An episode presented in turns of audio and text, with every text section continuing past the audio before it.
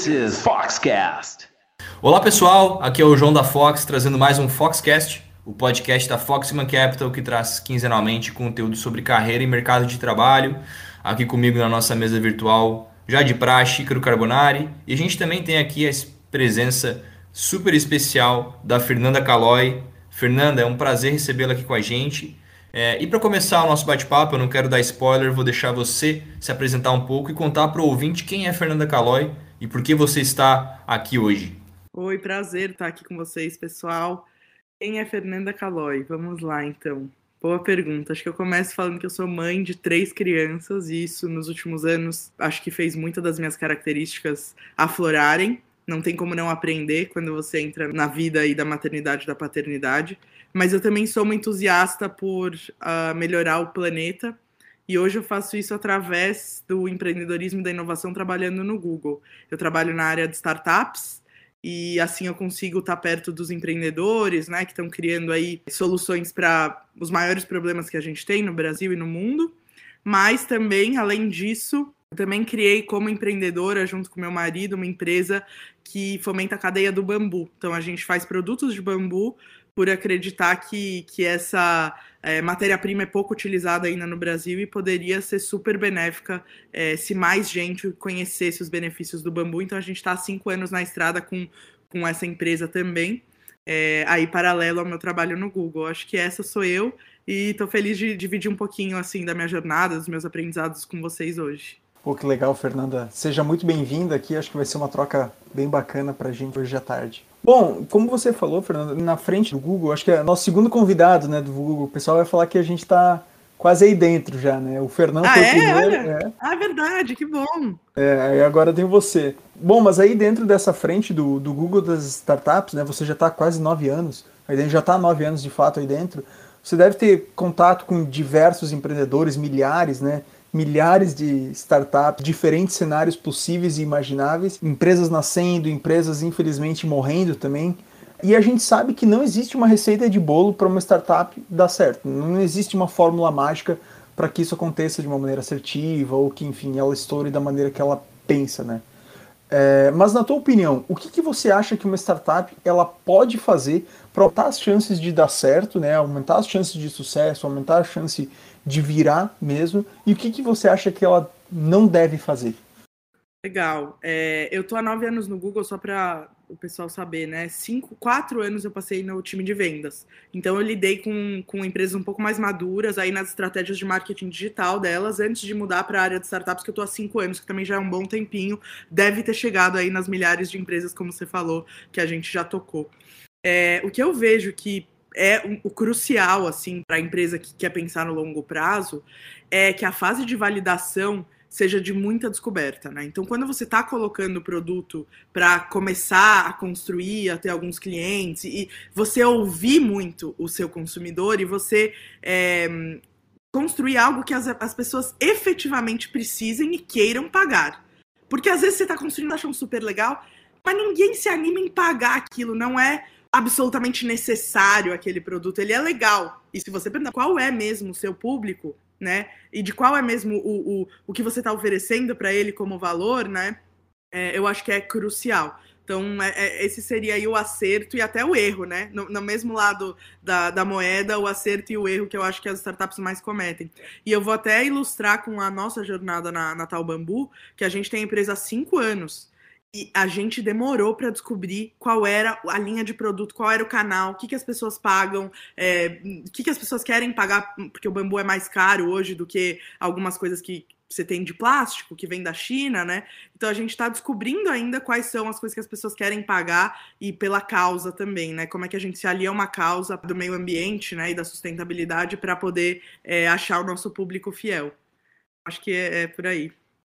Pô, Fernanda, muito legal esse ponto, né? Me lembra muito aquela questão do Startup Enxuta, do livro, não sei se você já leu, o que, que você acha desse livro, mas ele traz um ponto da estratégia de construir, medir, aprender, que traz muito essa questão uh, de não necessariamente você ter o melhor produto, o produto perfeito, em que o engenheiro-chefe, os desenvolvedores de produto vão achar maravilhosos, mas é sim o produto que o seu cliente vai usar, né? o produto que é mais relevante para o seu cliente e às vezes a funcionalidade que você acha que é super importante, o seu cliente não está ligando muito. Então, para mim, remete muito a essa questão da, desse ciclo de aprendizado do Startup Enxuta, né?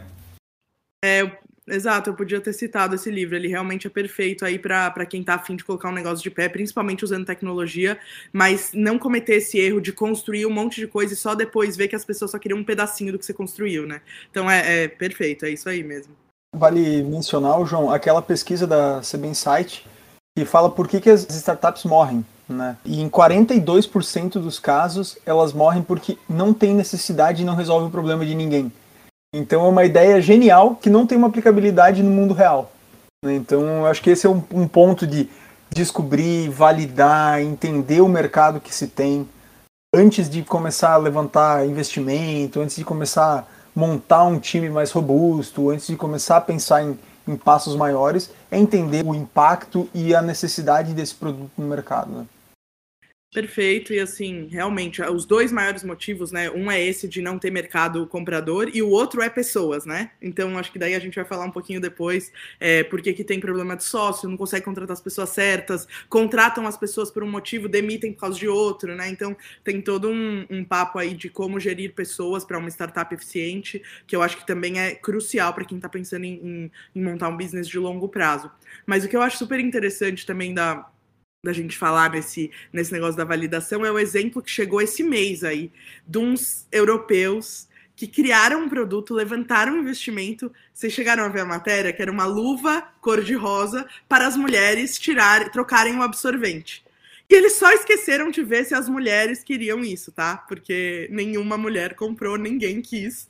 E eles falharam antes mesmo de, de ter alguma chance, né? Então, como é que três homens não, não foram antes ver direito? Mas porque as mães deles devem ter falado: ai, meu filho, que lindo, parabéns, né? Só que não Com pergunte certeza, só para sua família, entendeu? Vá para pessoas que não te conhecem. Essa seria uma dica que eu dou também. Se você quer validar mesmo um negócio, esqueça a opinião da sua família, porque elas vão achar tudo que você faz maravilhoso. É como disse o Jonathan, né, o João, no primeiro episódio com entrevista, que ele falou que tem o bloco dos investidores e tem o bloco do FFF, né? Que é o Family, Friends and Fools. Então tem que Exato. tirar a opinião dessa galera antes de entender se tem a realidade de, de necessidade, né? É, esse é o primeiro pessoal que vai investir em você, porque eles acreditam em você, não estão nem aí o que você vai fazer, se você tá Então eles te dão um gás ali para você começar. Mas esse pessoal é aquele que te dá o dinheiro e fica esperando ver o que vai acontecer. Eles não dão um palpite, eles não vão ficar né, realmente, é, na maioria das vezes, te ajudando. E daí a primeira vez que você pegar um investidor é, anjo ou um fundo, né, lá no comecinho, no, na, na fase já de anjo e seed, aí sim esse pessoal vai falar: você já validou? Qual que é, né, o que, que o seu público falou? Quais são as estatísticas aí, os indicadores que você já tem de que esse produto realmente tem aceitação, né? A sua família não vai perguntar isso, perfeito. É realmente bem interessante, né, Fernanda? E aproveitando já esse gancho sobre a questão do investimento, a gente sabe que ele realmente é um fator que ajuda muitas empresas a, a sucederem, né? E eu estava até uma matéria sua que você compartilhou no LinkedIn há algum tempo sobre os fundos de venture capital que pela primeira vez na história eles ultrapassaram o valor de investimento dos fundos de private equity. E por que que tu acha que isso aconteceu e principalmente qual que é o reflexo disso no mercado? Total, essa foi número de 2020, né? Pela primeira vez no Brasil teve mais investimento nos fundos de venture capital do que dos de private equity, e, e para mim isso demonstra o quanto de oportunidade que tem aí ainda latente, né? E principalmente por causa da digitalização e do, do dessa fase que a gente está passando, que muita gente está tendo que ir para a internet, trabalhar pelo celular, é, pedir as coisas em casa, né? Mudou o, o nosso jeito de passar o nosso dia, né? Todas as coisas da nossa rotina mudaram na pandemia, né? Então, é, tem muita oportunidade, e daí acho que os investidores olharam para isso e falaram: eu vou pôr dinheiro onde estão as ideias, onde está a inovação, e, e, daí esse mercado da inovação, né, que é mais representativo para venture capital, private equity, com certeza é, já procura empresas maduras para investir, né? Um pouco mais já com menos risco. Então tá todo mundo indo pro lado do mais arriscado, do mais inovador, do mais novo mesmo, né? Então acho que é, são esses os reflexos aí um pouco da, da, da, vida digitalizada da pandemia e do tanto de oportunidade que a gente tem de resolver problemas. E eu espero que os problemas que esses fundos estão investindo sejam cada vez mais para mais pessoas da população brasileira e não só para nichos, né, que já têm acesso à tecnologia, né, informação, que já têm acesso a, ao celular mesmo, né, e daí a gente começa a resolver outros problemas que atingem mais e mais gente, e aí acho que tem mais espaço para investir em ideias das pessoas. Então, é mais ou menos por aí. Perfeito. E o Fernando, eu também não quero ficar dando spoiler, porque senão não tem nem a graça de gravar, né? É, mas para quem quer saber um pouquinho mais da visão de um venture capitalist, no caso, ou de uma pessoa que trabalha num fundo assim, é, fica ligado que na próxima semana vai, na, vai lançar um episódio com uma importante player de um grande fundo que investe aí no Brasil. Então ela vai trazer um pouquinho da visão do que, que eles buscam quando eles estão investindo, buscando essas empresas, o que, que são os diferenciais de mercado. Então a gente vai acabar entrando um pouquinho mais em detalhe aí. Mas, Fernanda, nesses teus quase nove anos aí, cinco últimos trabalhando com startups, tu com certeza já viu startups tendo prejuízo e continuando recebendo aportes, né? Continuando recebendo aportes, sejam série B, C, D, o alfabeto inteiro, né? Sabe como que é? é? E a gente vê isso com empresas de todos os tamanhos, né? E como você falou, a gente não precisa citar alguns nomes que, que são são players consolidados aí no mercado. Mas para muitas pessoas é difícil de entender por que, que uma empresa que está no vermelho continua recebendo aportes milionários, às vezes bilionários. Né? O que, que faz uma empresa continuar recebendo esses aportes? Até que ponto que vale a pena investir? E o que, que os fundos, sejam eles de venture capital, e nesse caso, umas empresas maiores, os de private equity, eles fazem para prevenir que isso aconteça? De ficar investindo em empresas que estão no, no vermelho? Não, na verdade eles querem investir nessas empresas que estão no vermelho, apostando que o futuro lá na frente vai, vai pagar tudo isso, né? Então, às vezes a empresa depende de um volume muito grande é, de usuários para daí depois monetizar, por exemplo, na, na publicidade, como foi o caso do Google, né? O Google, o buscador, sempre foi de graça. Nunca ninguém cobrou para você ir lá e buscar alguma coisa. Quando o Google tinha milhões e milhões de pessoas, colocou anúncio lá, pronto, todo mundo bilionário.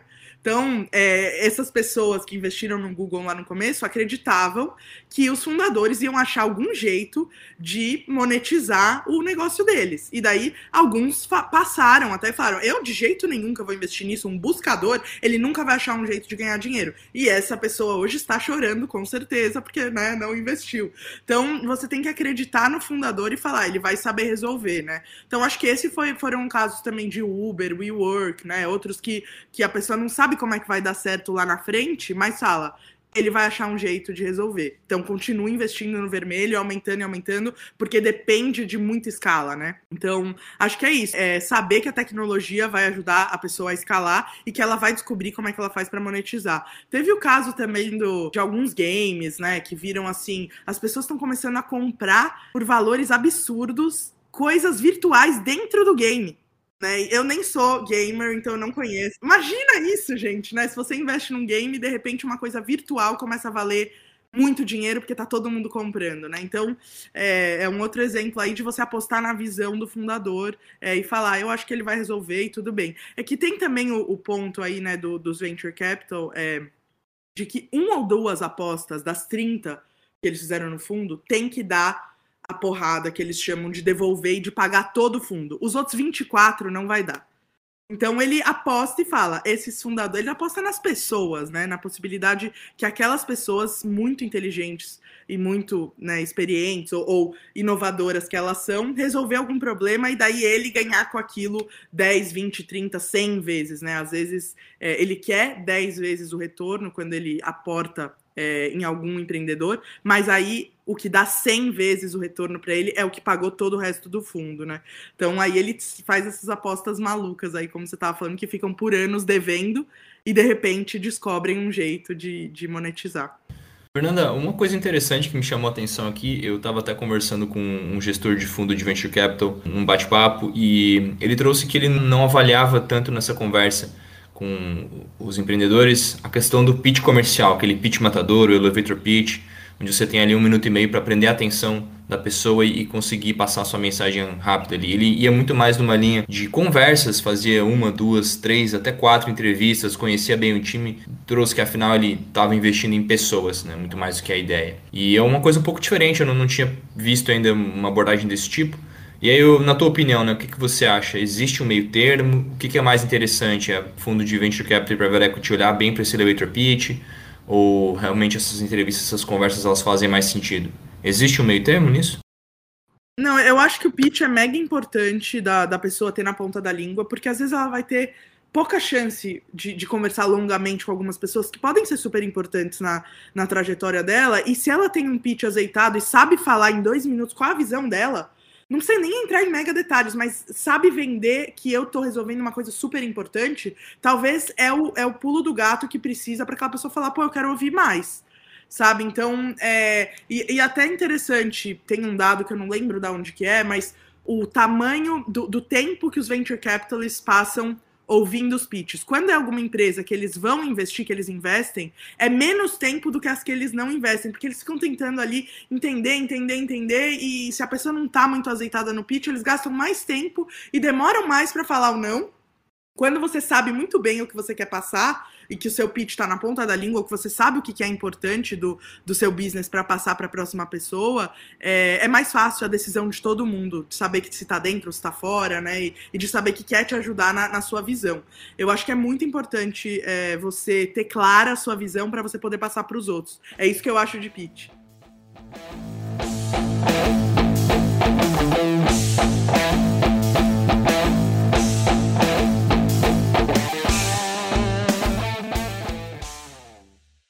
E agora mudando um pouco de assunto, Fernanda, se a gente jogar o seu nome no Google e aí, desculpa aí essa, essa piada de mau gosto, né? Mas logo a gente vai encontrar diversos artigos e matérias sobre os assuntos até que você já falou ali no começo da sua apresentação. E uma delas é sobre a Growth Academy. Imagino que deve ter sido uma experiência bem legal, trabalhar com diversos empreendedores, empreendedoras, tamanhos de empresas diferentes, segmentos diferentes, áreas de atuação diferentes. E aí a gente gostaria que você contasse um pouco mais para a gente desse projeto? Como é que está sendo acompanhar esse processo? O Growth Academy é um programa novo, né? Ele começou no ano passado e a gente percebeu que a gente podia ajudar um pouco mais é, até como o Google, que a gente tem muita coisa sendo testada nos nossos times de marketing, né? A, forma como a gente adquire os nossos usuários, retém esses usuários, como é que o nosso produto é pensado para growth, né?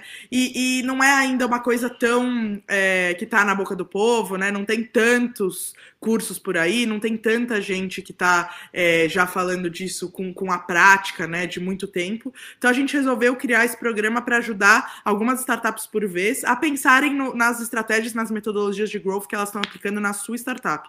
E principalmente, acho que esse foi um big win também, formar mais pessoas nas startups que tenham uma visão completa e holística de growth.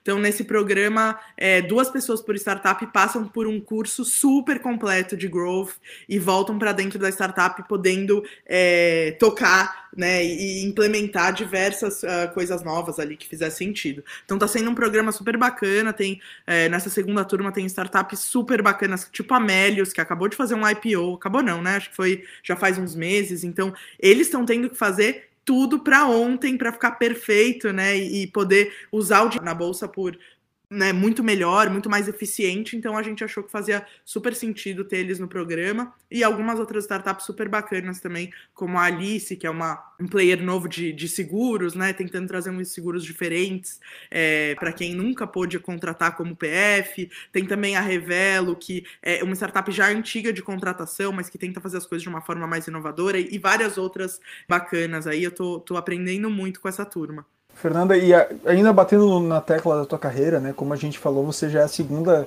convidada aqui do Foxcast que trabalha no Google. E você está bastante tempo ali dentro, já está há nove anos.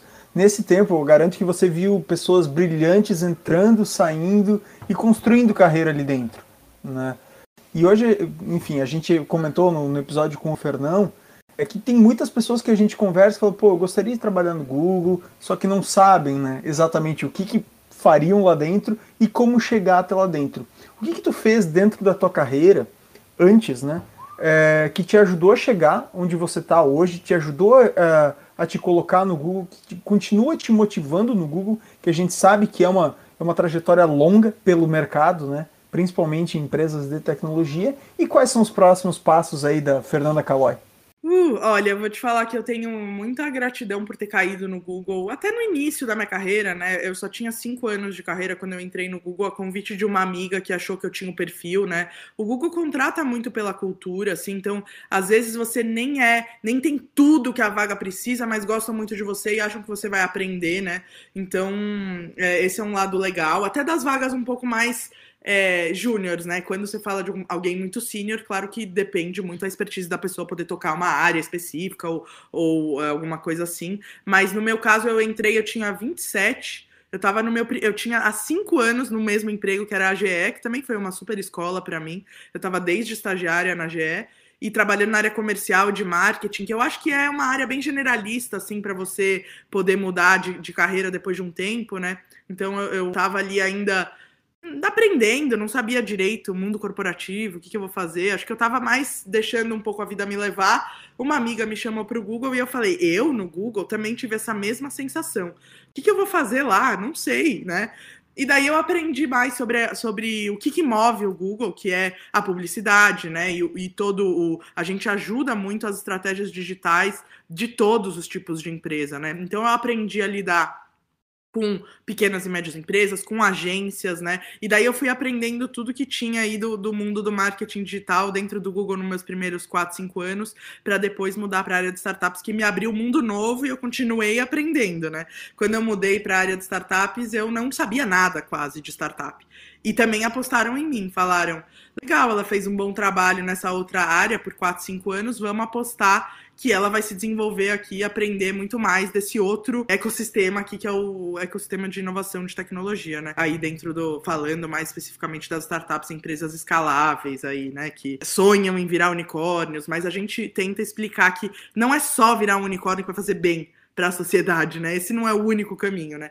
Mas só fechando aqui, eu acho que o Google é uma escola incrível de cultura, de gestão de pessoas, né? Tem, tem muita coisa bacana de treinamento para todos os funcionários aprenderem e, e como as equipes é, trabalham melhor juntas, com, como que a gente coloca mais diversidade é, nos times, como é que isso ajuda. Então tem, eu aprendi demais nesses últimos nove anos, tento aplicar e nas outras áreas da minha vida também tudo que eu aprendi dentro do Google. E eu vejo que eu ainda tenho um caminho dentro do Google é, com muita alegria, acho que eu ainda fico alguns anos anos, é, porque acho que ainda tenho muita coisa para aprender e para fazer ali dentro dessa empresa, mas já paralelamente, né, criando a Tal Bambu com meu marido, eu também penso muito nessa área de sustentabilidade, de meio ambiente, e sei que em algum dia da minha vida eu vou acabar focando mais desse lado. Quem sabe o Google não olha e me fala, vem cuidar de sustentabilidade, né? Aí eu vou falar, gente, mas vocês não querem que eu vá embora de jeito nenhum mesmo, né? Mas é, eu acho que a minha carreira foi, foi sendo feita aí um passo por vez e vendo as oportunidades do, do momento. E fui muito feliz nas escolhas e também consegui mostrar que eu tinha alguma coisa para acrescentar, né? Para todo lugar que eu fui, eu, eu acabei é, ganhando novos desafios. Acho que por causa do meu perfil também, que eu sou muito curiosa, eu sou muito expansiva, eu sou muito questionadora, mas eu também sou muito executora. Eu, eu pego mão na massa, saio fazendo, tem até que me parar e falar, Fê, deixa os outros fazerem um pouco também.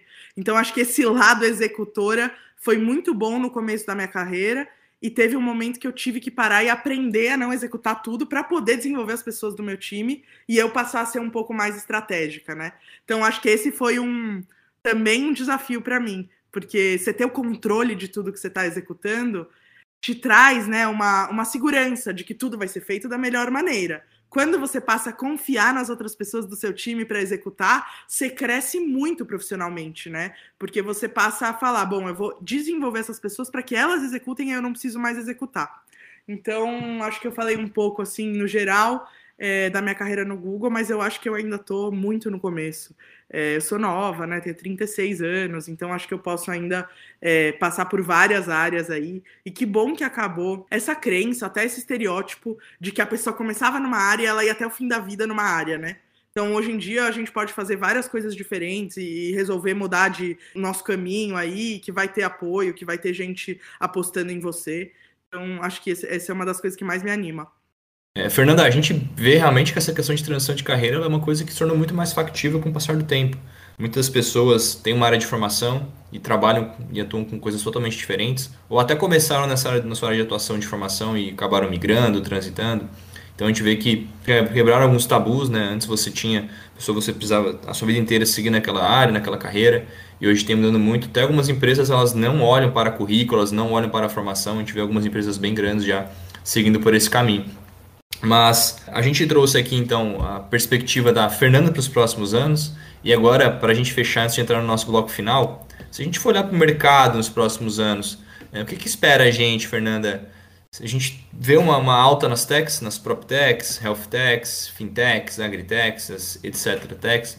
E na tua opinião, quais são as próximas tendências? Né? O que, que o mercado de startups e inovação pode esperar até 2025? Olha, é, não é porque eu sou mulher, não, e não é porque eu lidero dentro do Google um fundo para investir em startups de pessoas negras. Mas eu acho que quem não estiver olhando para inclusão e diversidade vai ficar para trás. Totalmente, assim. É, o mercado é, era muito tradicionalmente machista e branco, e de, de classes socioeconômicas muito privilegiadas, e acho que hoje está tudo se abrindo, mais inclusão é, das pessoas na né, nessa digitalização que todo mundo tem acesso hoje em dia a estudar de alguma forma ou de outra. O que você está né? falando de dar visibilidade para empresas que focam na inclusão é o que a gente já vê, né, que está tendo cada vez mais cada vez mais voz. Né? Eu acho que essa pode ser uma palavra boa, que a gente vê tanto em artigos, em reportagens, em próprias publicações no LinkedIn, né? pessoas se destacando por dar visibilidade exatamente para isso que você falou, né? para pessoas diferentes. Né? Para ideias diferentes.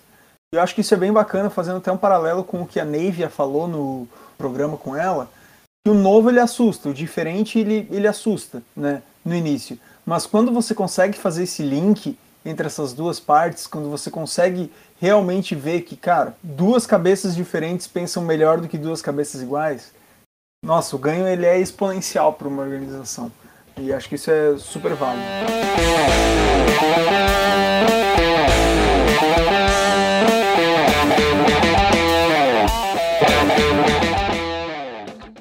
Bom, Fernanda, partindo para o nosso bloco final, é um bate-bola bem simples, como a gente se explicou no início. A gente queria saber de você, fazer umas perguntinhas diretas e entender um pouquinho mais da formação aí da, da Fernanda, o que, que ajudou. Então, Fernanda, o teu livro preferido e por quê? Nossa, um livro só? Olha, eu tive um livro que me marcou bastante na época que eu li, que foi o Give and Take do Adam Grant. Eu, eu, li logo que ele lançou, porque uma amiga minha na época estava tendo aula com ele em Wharton, que ele é professor lá do MBA de Wharton, e ela ficou des, assim, destrambelhada, falando para todo mundo ler esse livro, porque o professor dela tinha escrito, ela estava achando o máximo. Depois disso, ele virou um mega guru, assim, né? Todo mundo nossa, ele realmente virou referência mundial, assim. É, vários outros livros ele escreveu depois, mas o Give and Take eu acho que foi para mim um divisor de águas, porque eu consegui me encaixar, encaixar as pessoas, assim, saber como me relacionar melhor com as pessoas, né? Em português chama dar e receber. Então você acaba vendo que em fases da sua vida você quer receber mais, você é mais taker, né? Você fica ali nas relações pensando o que aquela outra pessoa pode me dar. E tem fases da sua vida que você tá muito giver, que você quer ajudar todo mundo, que você pode ajudar todo mundo, né? E que você acaba perdendo, às vezes, algumas oportunidades por não estar tá de olho, assim, se, se a pessoa que tá perto de você tá dando, tá recebendo. É, para mim foi um, um, super divisor de águas esse livro, eu recomendo muito para como autoconhecimento mesmo. Mas olha, se der para colocar o segundo livro, eu acho que toda pessoa interessada em startups tem que ler o Lado Difícil das Situações Difíceis do Ben Horowitz, que é um papa também da, de qualquer pessoa que vai criar uma startup. E ele fala muito sobre liderança e como ele foi aprendendo a ser um líder melhor conhecendo as pessoas que trabalhavam com ele, né? Então, é daqueles top 5, se você vai montar uma startup, leia startup enxuta, leia o lado difícil das, das situações difíceis. Tem mais uns outros três ali que a gente pode discutir, mas para mim esse o Ben Horowitz é, é um cara mega inspirador, então eu super sugiro. Excelente. Pô, que, que legal. Ô, Fernando, eu acho que, só dando um spoiler aí já do que vai acontecer, no meio do ano a gente vai acabar divulgando a biblioteca do, do Foxcast. E esses dois livros que você sugeriu, ninguém ainda tinha sugerido. Então vai ser legal ali, que vai ver o pessoal que vai ter ali as, as, recomendações da Fernanda. Fernanda, um filme preferido? Nossa, eu sou apaixonada pelo Into the Wild. Eu acho que aquela ideia final de que a felicidade só é real se ela é compartilhada é muito verdadeira. Quando você tá com mais gente, você multiplica a felicidade, né? Quando você tá dividindo com as pessoas que são importantes na sua vida. E a busca que ele fez no filme inteiro, a, a, trilha sonora do Ed Vedder, eu sou apaixonada. Esse filme, para mim, tô até arrepiada só de falar. Todo mundo tem que ver esse filme. Não, e o, e o cenário também, poxa, não precisa nem falar, né? Tudo. é muito bom mesmo. É, Fernanda, um hobby. Olha, o meu maior hobby tem sido escrever ultimamente. Estou super feliz que eu voltei a escrever. Tô, tô escrevendo textos sobre a, as minhas descobertas aí, sobre empreendedorismo, sobre a minha vida no campo, que eu tô morando no interior já faz uns dois anos e tô tendo uma vida um pouco mais simples do que comparado ao que quando eu morava em São Paulo. Então muita gente vem me perguntar como é que é ter mudado de São Paulo para uma cidade pequena, né? Então eu comecei a escrever sobre isso, abri um blog no Medium e, e tô amando escrever. Então o meu hobby tem sido escrever. É, então convido todo mundo que quiser procurar Fernanda Calói no Medium, vai, vai ler um pouco dos meus textos ali, dos meus aprendizados. Legal. Fernanda, fala pra gente também qual que é o seu sonho. Nossa, o meu sonho é que eu ainda consiga viva é, ver os, o, o, meio ambiente sendo tratado melhor pelas pessoas, sabe? Rios despoluídos, a gente cuidando do nosso lixo. Eu não quero que daqui a uma, duas, três gerações isso aconteça, eu queria ver na minha geração. E para isso eu estou tentando fazer a minha parte, então eu mudei muitos hábitos na minha vida é, relacionados ao meio ambiente, a consumo, ao quanto que eu gero de lixo, às marcas que eu compro. Então eu convido todo mundo a tentar olhar para os seus hábitos também, para a gente, na nossa geração, ainda vivos, ver o planeta sendo tratado melhor. Pô, legal. E se você não trabalhasse com a tua ocupação atual, o que, que você gostaria de ser ou de fazer? Eu gostaria de ser host de podcast, gente, porque é muito bom bater papo. É, só teria que ver como ganhar dinheiro, né? Não sei. Vai ver o Tim Ferriss, meu filho. Vocês conhecem o podcast do Tim Ferriss? Maravilhoso. Ah, eu duvido é. que ele faça outra coisa na vida. Ele escreve livro e fala em podcast. É só ver o Joe Rogan, né? Assinou aquele contrato de 100 milhões. Tim Ferriss é aquele do trabalho 4 horas por semana, né? É exatamente, ele mesmo. Muito legal. Quem sabe nos próximos passos da Fernanda, quando a gente fala na, na carreira, né? Ali, quem sabe não tem um, um podcast da Fernanda aí. Que hoje, no caso, o, o conteúdo escrito está sendo menos consumido do que o audiovisual, né? Então, quem sabe aí um podcast, né? O futuro da Fernanda. Ai, vocês dessas gerações mais novas, eu gosto de escrever, eu gosto ainda de ler, mas eu concordo com você, realmente a onda, eu não sei se vocês viram a comparação, né, de, acho que nos Estados Unidos tem 2 milhões e meio de podcasts e no Brasil tem, tipo, 300. Então a gente está muito longe ainda, né, do, do, do, potencial. Eu acho que isso realmente vai ser uma coisa é, que vai continuar crescendo. Obrigada pelo incentivo, Ícaro. Adorei sua sugestão. Se um dia eu tiver um podcast, eu vou, a primeiro episódio eu vou dedicar a você. obrigado. Legal. Maravilha. Pode mandar pra gente que ele vai cobrar, hein? Ele a gente vai, vai acompanhar, a gente vai divulgar também, porque a gente divulga o trabalho do, do pessoal que é nosso convidado aqui. Pode deixar. Se tu puder passar uma mensagem final para quem está nos ouvindo.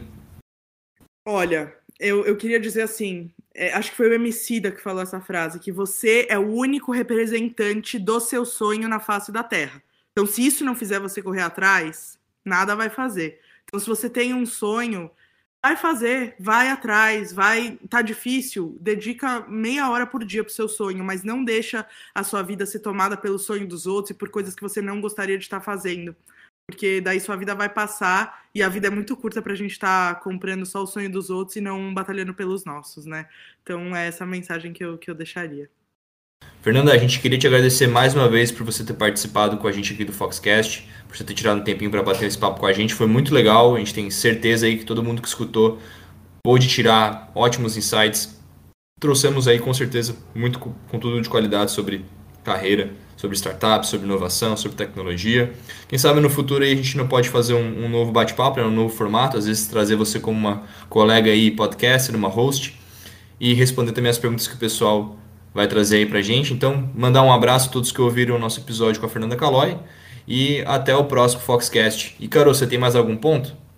Bom, só queria agradecer mais uma vez a presença da Fernanda, foi muito bacana poder conversar contigo, fazer e agradecer também ao ao Calói, né? O nosso Calói aqui da Fox que fez essa ponte para isso acontecer. Quem quiser trocar uma ideia com a gente aí no, no LinkedIn é, é Fernanda Calói, João Benedetti, Ícaro Carbonari. E agradecer a audiência de todo mundo e a, o próximo Foxcast. Somos Fox, pode contar com a gente.